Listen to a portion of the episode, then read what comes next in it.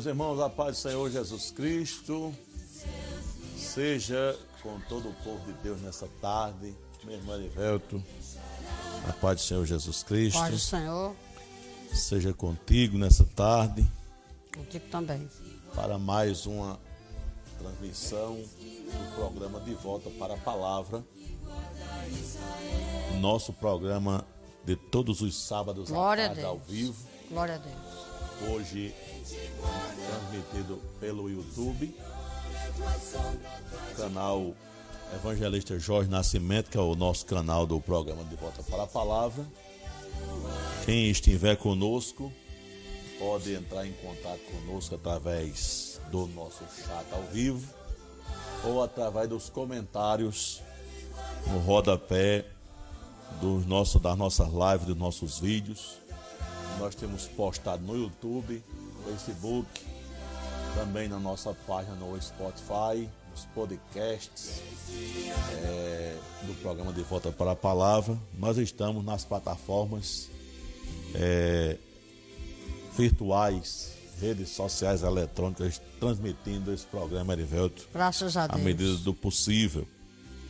Pedindo a você que está nos acompanhando no YouTube, se você não se inscreveu no nosso canal, se inscreva, dá aquele legalzinho lá para dar aquela relevância para os vídeos e tudo seja para a honra e glória de Jesus. Hoje nós vamos continuar no nosso assunto de extrema importância.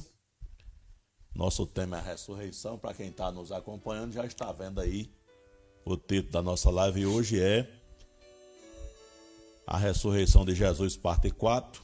E o tema é a ressurreição de Jesus, é a base de várias doutrinas importantes. Sem mais delongas, nós vamos ler uma passagem bíblica que está na carta do apóstolo Paulo aos Romanos, capítulo 1, verso 1, de 1 a 4, para a gente entender aqui e dar sequência à nossa fala. E a partir daqui nós vamos bater aquele papo que a gente todo sábado bate aqui para a glória de Deus. Diz assim, Arivelto, na versão King James. Paulo, servo do Senhor Jesus Cristo, chamado para ser apóstolo, separado para o evangelho de Deus, o qual ele havia prometido anteriormente por meio dos seus profetas nas escrituras sagradas, acerca de seu filho, que humanamente nasceu da descendência de Davi, e com poder foi declarado filho de Deus, segundo o espírito de santidade, pela ressurreição dentre os mortos, Jesus Cristo, nosso Senhor. Glória a Deus. Aleluia. Suas impressões. Saudando a todos com a gloriosa paz do Senhor Jesus. Esta é uma introdução que eu chamo de uma introdução bastante auspiciosa, ou seja, uma introdução que já transparece a grandeza do conteúdo do que Paulo vai escrever. Relatando o fato de que Cristo foi declarado Filho de Deus com poder pelo Espírito Santo mediante a ressurreição. Então, é, o Novo Testamento está repleto, cheio, irmão Jorge, de menções da ressurreição de Cristo, relacionando-as com obras que o Senhor Jesus faz ainda hoje. Obras que ficaram nas doutrinas das quais iremos tratar nesse programa. Glória a Deus. Então, nós sabemos que pela ressurreição, Jesus ele é declarado filho de Deus em poder, Em poder. segundo esse texto que nós acabamos de ler. Dessa forma, Deus ele confirmou tanto Jesus como seu filho quanto a obra que ele havia realizado. Né? E que obra foi essa que ele realizou? Além é, da pregação do Evangelho, além é, da operação de sinais, milagres e maravilhas, é a sua crucificação, a morte expiatória de Jesus. E nós precisamos sempre dar ênfase a isso, Erivelto, porque quando nós falamos em morte expiatória, nós estamos falando de um sacrifício né, que Jesus ofereceu no lugar da humanidade. Porque a humanidade precisa saber que ela, diante de Deus, por causa do pecado, está em estado de condenação, sem possibilidade alguma de justificar-se diante de Deus através dela, através dela mesma. Por isso Jesus morreu. E a, a ideia de expiação, né? Sim. Expiação com X, né? É. Ela nos fala de uma cobertura. Uma cobertura. Quando Adão e Eva pecaram, eles foram criados originalmente nus, né? Fisicamente. Porque eles estavam no estado de inocência. E não havia nenhuma maldade, né? Mas quando eles pecaram, Deus veio ao jardim do Éden. A primeira coisa que eles fizeram foram cozer, ou costurar cintas para eles, porque estavam nus, despidos. Tem a consciência da nudez, que antes não tinha. E ter consciência de que está nu foi uma consequência do pecado. E essa nudez física de Adão e Eva reflete a nudez espiritual diante de Deus. Então a expiação, ela traz essa cobertura. Então o Senhor matou um animal ali, por, a gente sabe por dedução do texto, né? Se o Senhor vestiu ele de peles, é hum. porque ele matou um animal. É. Derramou sangue. Do animal inocente que não tem nada a ver com isso né? É. Eles forneceu vestimentas para cobrir a sua nudez. Então, quando a gente não tem Cristo, não recorre a Cristo como nosso Salvador, nossos pecados estão a descoberto diante de Deus. O que significa a nossa nudez espiritual. E quando nós recebemos Cristo, temos essa cobertura que essa palavra se refere. A cobertura sobre os nossos pecados. Ou a justiça seja, de Cristo. Nossos pecados foram expiados. A morte dele foi, foi uma morte expiatória. E a ressurreição de Jesus é a prova de, de que essa morte foi expiatória. Por quê? Porque Jesus era um homem absolutamente sem pecado. Ou seja, ele podia representar a raça que não podia ser representada por ela mesma, por porque todos pecaram e destituídos estavam e estão da glória de Deus, né? Hebreus 4:15 vai falar sobre isso. Quando nós lemos aqui, o texto diz assim: olha, pois não temos um sumo sacerdote que não seja capaz de compadecer-se das nossas fraquezas, mas temos o sacerdote supremo, que a nossa semelhança foi tentado de todas as formas, porém sem pecado algum. Graças Glória a Deus. Deus. Louvado seja Deus. Por isso, é um detalhe bem interessante esse. A morte que veio pelo pecado jamais poderia vencer Jesus. Jamais. Jamais. Jamais. Ela nos vence porque nós ainda estamos nessa carne pecaminosa. Mas Jesus jamais ela pôde vencer por causa de que ele não tinha e nem tem pecado, né? Porque por isso Jesus tomou sobre si os nossos pecados levando para a cruz, como o apóstolo Pedro diz na sua primeira carta, no capítulo 2, versículo 24. E vamos dar uma olhadinha aqui. Primeiro Pedro. É, porque essa palavra, essa, essa palavra aí, hum. que Jesus levou sobre si, também traz um outro significado.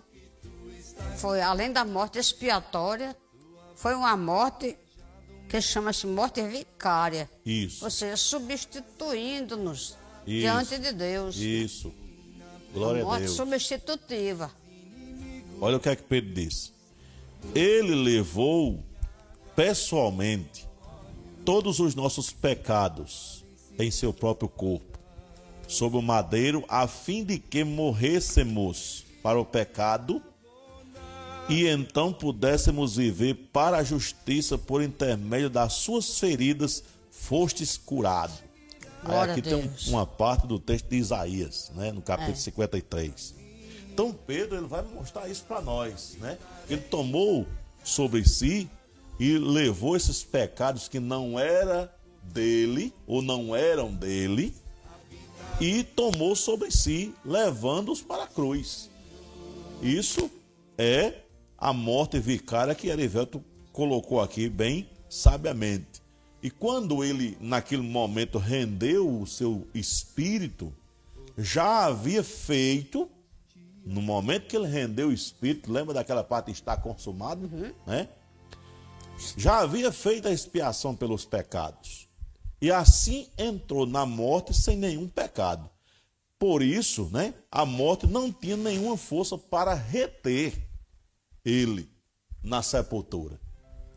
O apóstolo Pedro ele fala sobre isso no primeiro sermão dele no livro de Atos dos Apóstolos, Iveto, que eu acho bem interessante. Eu vou retornar aqui para a gente dar uma lida nisso. Atos capítulo 2, versículo 24, está escrito assim: Contudo, Deus o ressuscitou dos mortos rompendo os laços da morte, porque era impossível que a morte o retivesse. Aleluia. Glória a Deus. Glória a Deus. Jesus não tem nada a ver com a morte. Não. Como não teve nada a ver com o pecado. Isso. Também ele isso. não tinha nada a ver com a morte. Glória a Deus por isso. Aleluia. Então, assim ele ressuscitou, né, vindo ser a causa da nossa eterna salvação. Glória a Deus. Então, a ressurreição, ela é a base da nossa fé em Jesus Cristo. Jesus Cristo. Ou seja, por que eu creio em Jesus? Porque eu sei que ele levou os meus pecados sobre ele na cruz. E como ele não tinha pecado, ele me representava naquela hora. E eu, através dele, recebi o, o, o perdão dos pecados. E Deus deu certeza disso, ressuscitando ele dos mortos. Você também recebeu isso. Glória a Deus. E isso está à disposição de qualquer ser humano que se arrependa dos pecados e queira de fato ter uma aliança com Deus. De fato, o apóstolo São Paulo, lá em Romanos 4, ele vai falar sobre essa morte e ressurreição de Cristo. Quando ele disse o qual, pelos nossos pecados, foi entregue e ressuscitou para a nossa justificação. 4, 25 de Romanos. Então, a ressurreição aí vem afirmar-se, né? Como uma grande garantia de nossa salvação. A grande garantia. A grande garantia. Ela está com Cristo, porque lá em As Colossenses também é onde Paulo diz: vós está, a vossa vida está escondida com Cristo em Deus. Irmão Jorge, isso é tremendo. A vossa vida está escondida com Cristo. Glória a Deus. Aleluia. E isso é um tremendo de uma segurança, porque nós mesmos não temos condições de garantir nada. Nada. Até porque nós não temos como garantir isso. Com certeza. Aí isso também prova para nós o amor de Deus, grande, imenso, de tal maneira, como João colocou no texto é. do Evangelho, desse, desse amor para com o pecador. E essa impossibilidade de nós conseguir isso por nós próprios Sim. Mostra que a religião é totalmente incapaz. É. Razão pela qual Cristo veio a esse mundo. Porque você tocando nesse aspecto da religião, é, quando eu confio em algo criado pelo homem para basear sua fé, eu estou construindo minha casa sobre areia. areia. É areia movediça. Porque o homem não é perfeito. lógico, é, é, consequentemente, nós vamos descobrir que tudo que ele fizer não vai ser perfeito. Então, se existe um Deus perfeito que está nos céus, mas tem, almeja, deseja, quer comunhão com nós, os imperfeitos, mas da maneira dele, da forma dele, o caminho é Jesus. O homem não pode construir outro caminho, como não. está posto aí, é, além ou a parte de Cristo. E dizer para os outros homens que este caminho construído pelo homem leva é, na mesma direção que Jesus leva, porque isso é mentira, é engano. Engano. Então a religião, Grave. como você coloca aí, ela, ela não leva a Cristo. O final dela é morte. É, Por quê? Temos... Porque é um caminho criado. É. Um caminho criado e uma vã tentativa do homem. E que reflete numa desonra ao que Cristo já fez. Porque se Cristo já fez, como diz a Bíblia, e fez realmente, e eu adoto outro caminho e quero afirmar e crer que esse caminho me leva a Deus, isso é uma descrença total no que a Bíblia diz. Sim. Né? Uma sim. descrença total. E isso é muito perigoso, por quê? Porque esses caminhos que estão postos é, pela religião, eles têm até a aparência de piedade. É, e tem né? até o detalhe. Sim. Tem algumas religiões que admitem admite o fato de Cristo ter morrido para não salvar, mas quer colocar auxílios. É. E aí é outro erro, porque temos um Deus perfeito, um Salvador perfeito e uma perfeita salvação. Inclusive, se não me falha a memória, é lá em Hebreus 7,25, né? Que fala que ele vive hoje, assentado à destra do Pai, né?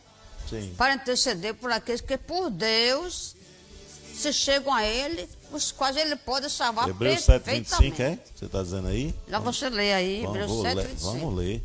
7, 5. 7, 25. 25. É, uma perfeita salvação. Jesus fez tudo completo. Não deixou nada pela metade. Ele diz assim, concluindo, ele é poderoso para salvar definitivamente aqueles que, por intermédio dele, achegam-se a Deus, pois vive para sempre para interceder por eles. Ainda continua: certamente estávamos necessitados de um sacerdote como este, santo, inculpável, puro, apartado dos pecadores, exaltado acima dos céus. Diferentemente dos outros sumos sacerdotes, ele não precisa oferecer sacrifícios dia após dia, que oferecem primeiro por seus próprios pecados e somente depois pelos pecados do povo, porque no momento em que, o, em que ofereceu a si mesmo, realizou esse sacrifício de uma vez por todas. Porquanto a lei designa somos sacerdotes a homens que têm fraquezas, mas o juramento que veio depois da lei estabelece por toda a eternidade o Filho que foi aperfeiçoado. Glória a Deus. Glória a Deus. Então, isso tudo que nós estamos tratando aqui é para que a gente preste atenção por isso. A, a ressurreição é a base de nossa fé em Jesus Cristo. Por quê? Porque no outro tempo, nós, os seres humanos, e ainda o, os demais que não é, conhecem Jesus como Salvador e Senhor de suas vidas, estão nesse estado. O pecador, ele vivia e vive debaixo do pecado, sem recursos para se libertar. Efésios capítulo 2, verso 1 e 2 diz assim: Ele vos concedeu vida, concedeu, ele vos concedeu a vida, desculpem, estando vós mortos nas vossas transgressões e pecados, nos quais andastes no passado, conforme o curso deste, deste sistema mundial, De acordo com o príncipe do poder do ar, o espírito que agora está atuando nos que vivem na desobediência. Então, esse relato aqui descortina o estado espiritual do ser humano à parte de Deus, mesmo vivendo no mundo de Deus. Ou seja, cada pessoa, Erivelto, que vive hoje sem querer saber de se reconciliar com Deus por intermédio de Cristo, vivendo de acordo com o que dá na sua cabeça, essa pessoa ela está morta espiritualmente. É verdade. A vida só vai chegar a essa pessoa se ela reconhecer que é pecadora e se arrepender desses pecados e entregar-se verdadeiramente a Jesus Cristo. É, a semana passada, eu passando a reflexão para a minha família, eu falei, a Bíblia nos ensina que todos nós somos pecadores, nascemos sob o pecado, né? baseando aqui que está no Salmo 51, quando Davi diz, é, eu fui formado em iniquidade e em pecado, me concebeu a minha mãe, falando dessa condição universal. Né? Foi a mãe dele, a mãe de Davi, a minha também, nossas mães, elas nos deram a luz nessa condição de pecado. Sim. Que a humanidade traz sobre si. Sim. Mas em nosso país, nós temos um, uma forma de cristianismo que as pessoas presumem ser cristãs por pertencer a essa forma de cristianismo. Com todo respeito pelos católicos. Estou entendendo. Que estão nos assistindo ou vão, né? Mas presume ser sem que tenha essa experiência. Então aí está o engano muito perigoso para a alma. E a pessoa crê que é cristã e, não é tudo, falta essa experiência. A experiência da, da fé viva, essa experiência no Cristo ressurreto, que confere ao coração a certeza, a absoluta convicção. Sim. É a presunção de crer que são. Ah, eu já sou cristão. Mas a pessoa não, não tem experiência. O que Tudo leva isso... ela ao cristianismo bíblico. Tudo isso que você está falando aí, para que as pessoas que vão nos ver ou estão nos vendo entendam, isso tudo aqui é falado em amor. Não é, é em perseguição não, não. a você que segue é, determinada doutrina. É porque a doutrina equivocada, construída de forma que não leva a pessoa a compreender a essência da doutrina verdadeiramente bíblica, ela faz com que as pessoas tenham essa presunção que você está falando. É. E nós estamos falando não de presunção, mas de certeza. É. E nós precisamos ter essa certeza. Certeza. A nossa alma, o nosso, a nossa eternidade, ela está em jogo é, quando nós é, é, cremos dessa maneira. Porque existe uma eternidade. Existe. Que vai ser vivida ou com Jesus ou longe dele. E o Evangelho nos traz essa certeza quando nós nos pomos nessa condição de crer em Jesus segundo as Escrituras. E essa presunção a qual me referi não é culpa dessas pessoas, que elas têm sido ensinadas erroneamente. Mas para isso estamos nós aqui, por amor à sua alma, para lhes mostrar o que diz a palavra de Deus, sem mistura nenhuma. Olha, Deus, ele provou pela ressurreição de Jesus que ele havia cumprido suas promessas de salvação. Eu quero ler um texto agora, Atos capítulo 13. Eu quero ler três versículos desse capítulo. Atos 13, 32, que diz assim: nós os anunciamos as boas novas da promessa confiada a nossos antepassados. E depois o 37 e 38 que diz assim: Mas aquele a quem Deus ressuscitou, não foi afligido pela decomposição, ou seja, o corpo dele não sofreu é, o poder da morte. Foi.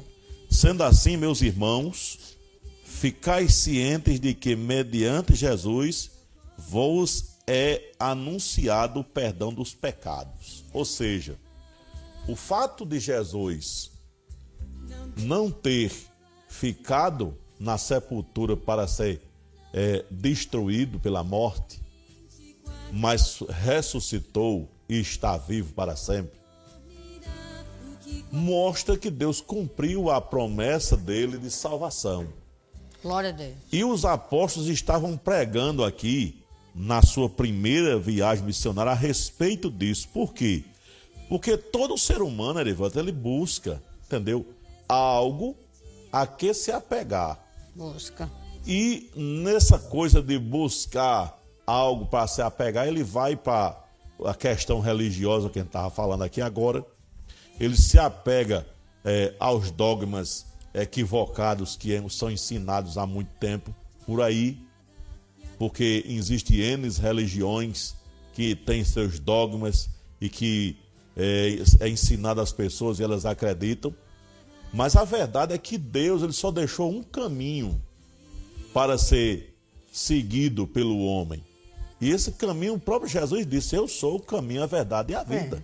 É. E o fato das pessoas buscarem é, algo religioso, algo é, que tentem religar, religar-se a Deus, isso aí foi um vazio que ficou no coração do homem.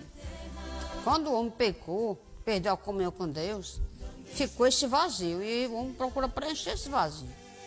Então, uns procura preencher com a religião, uns procura preencher com, com coisas que lhe tragam uma satisfação, embora momentânea, mas há um vazio que o homem procura, porque o homem foi criado por Deus. Nós fomos criados originalmente com espírito, alma e corpo.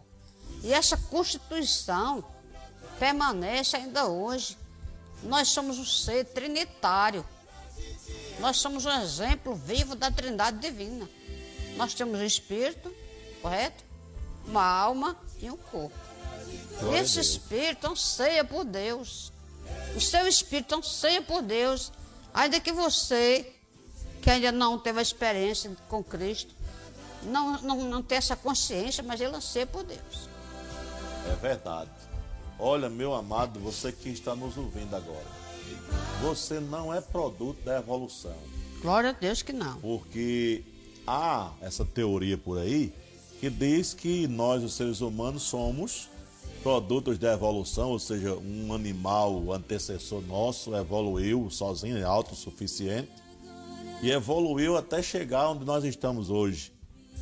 E assim as demais coisas do mundo. Olha, isso é uma tremenda de uma mentira, para ser bem sincero aqui, que vem sendo contada há muitos anos e até hoje, por incrível que pareça, no século XXI, ainda se, se é, é, essa teoria ela é defendida por muitos acadêmicos. É principalmente no meio acadêmico. Né? Como diz o doutor Adalto Lourenço, mas isso é uma opção preferencial. Uhum. Porque a realidade, o contrário, já foi comprovado inúmeras vezes.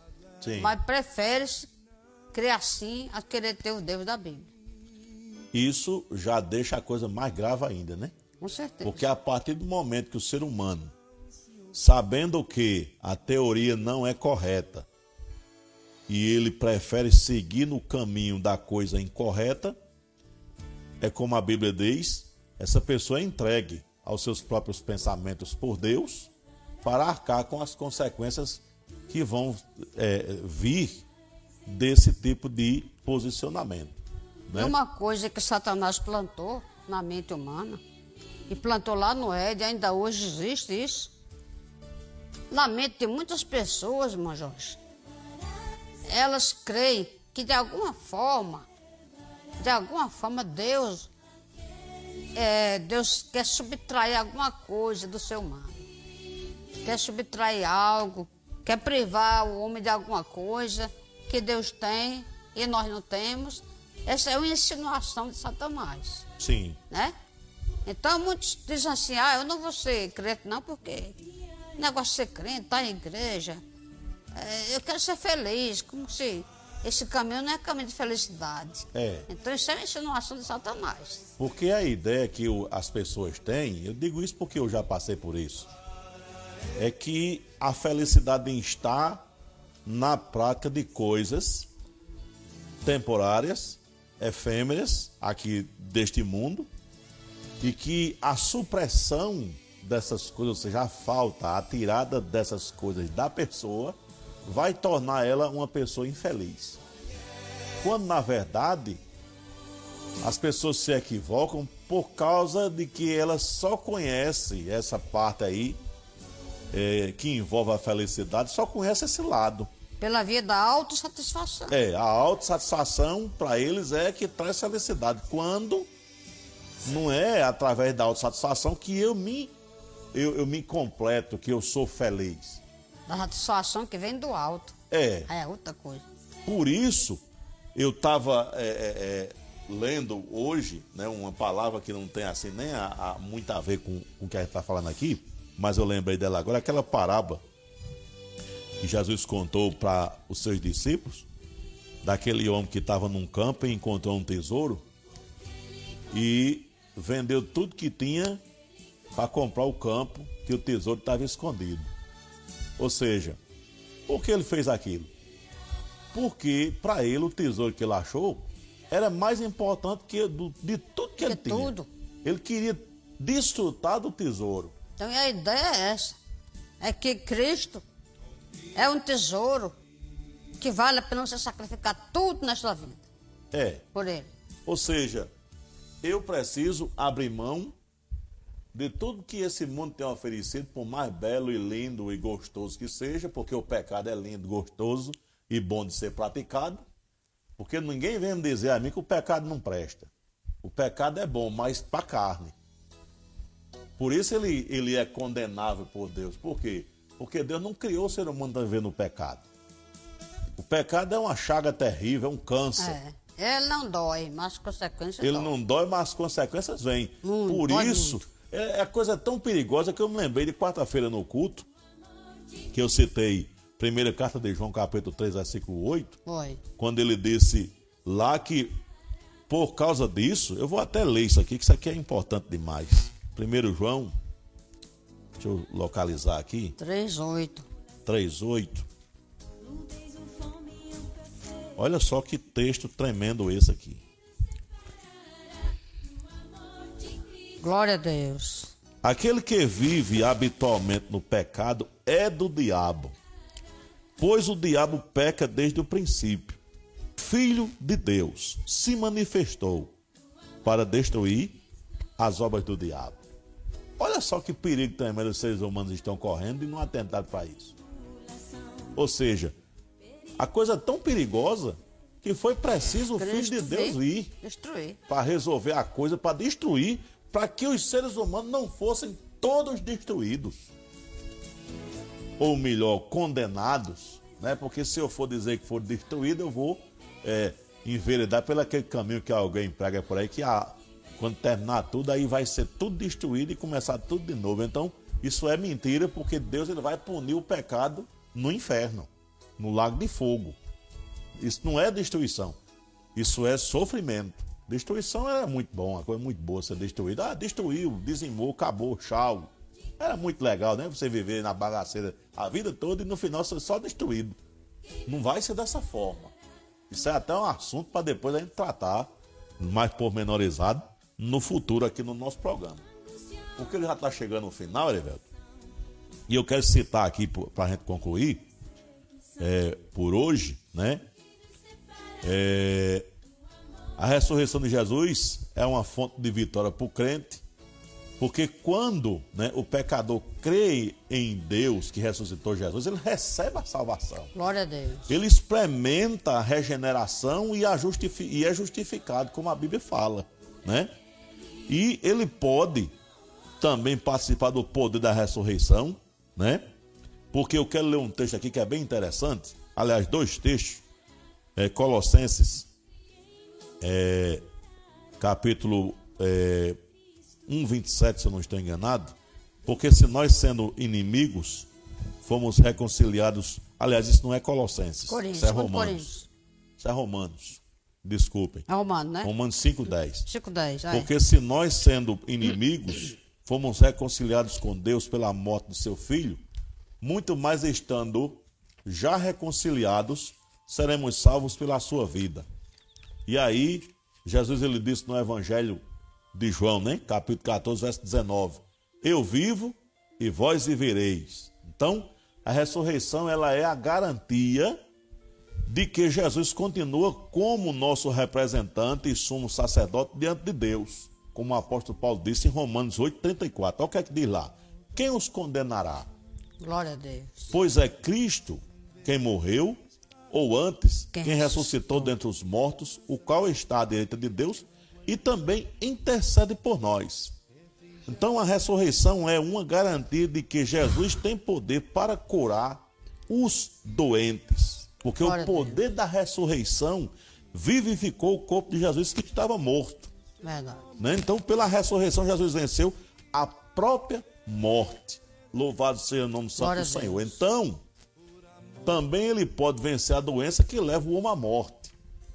E, por fim, se cremos que Jesus morreu e ressuscitou, sabemos também que Deus tornará a trazer com ele aqueles em que em que em aqueles que em Cristo dormem, como Paulo fala em 1 Tessalonicenses capítulo 4, a partir do versículo 13, né? Isso vai acontecer na sua segunda vinda, na vinda, segunda vinda de Jesus, quando os que morreram em Cristo ressuscitarão primeiro Glória e depois os que ficarem vivos serão arrebatados. Então que Deus abençoe vocês Amém. que nos ouviram nessa tarde. Espero que a palavra de Deus entre no seu coração e o Espírito Santo opere em suas vidas, em nome de Jesus. Erivelto. Louvado seja Deus. Somos gratos a Deus por mais esta oportunidade que Deus nos deu. E palhinha aqui do, do inglês, né? Para não faltar com a regra. A gente tá querendo levar adiante. God love your soul. God love you. Jesus, Jesus Christ is only way for God. Jesus Christ is on way for God. Graças a Deus. Glória a Deus. Jesus Cristo é o único caminho para Deus. Se Deus ama você,